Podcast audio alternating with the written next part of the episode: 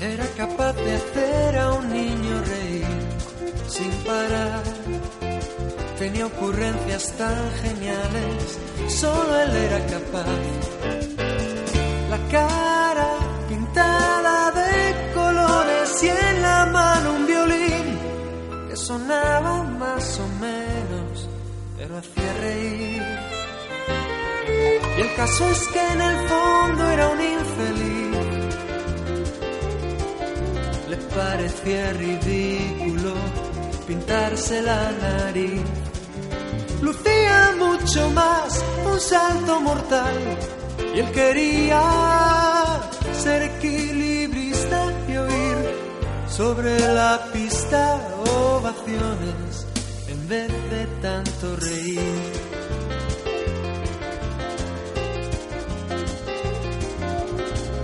Nunca supo asumir su posición sin darse cuenta que hacía feliz a tantos en su papel de cenicienta.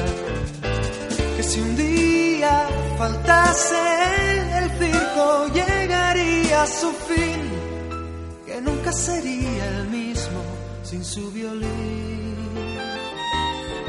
Pero él seguía empeñado en ser infeliz se veía tan ridículo pintada la nariz. Soñaba todavía con el trapecio, pretendía ser equilibrista y oír sobre la pista ovaciones en vez de tanto reír.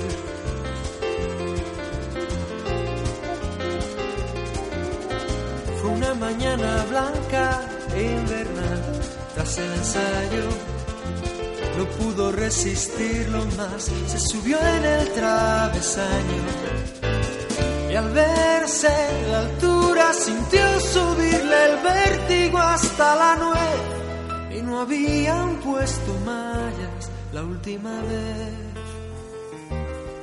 Apenas sintió nada cuando cayó. El domador que regresaba fue el primero que le vio.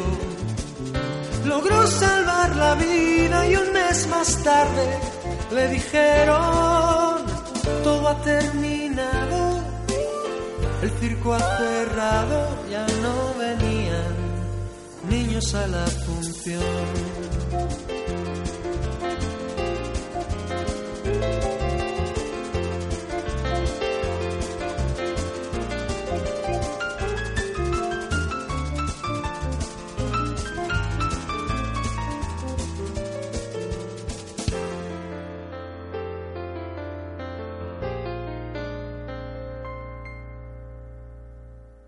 Hoy vive retirado en algún lugar en las afueras, pegado día y noche a su silla de ruedas.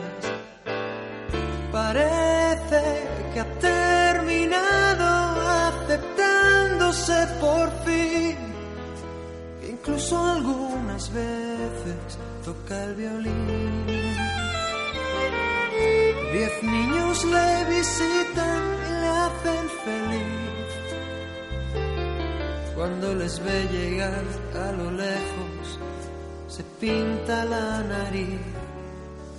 Y cuando alguno se burla con desprecio, él contesta, sería un miserable.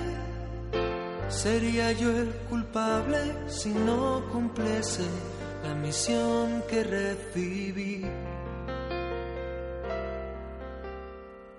Porque aunque fui un fracaso, soy de profesión payaso, no me juzgues mal. Dios me hizo así.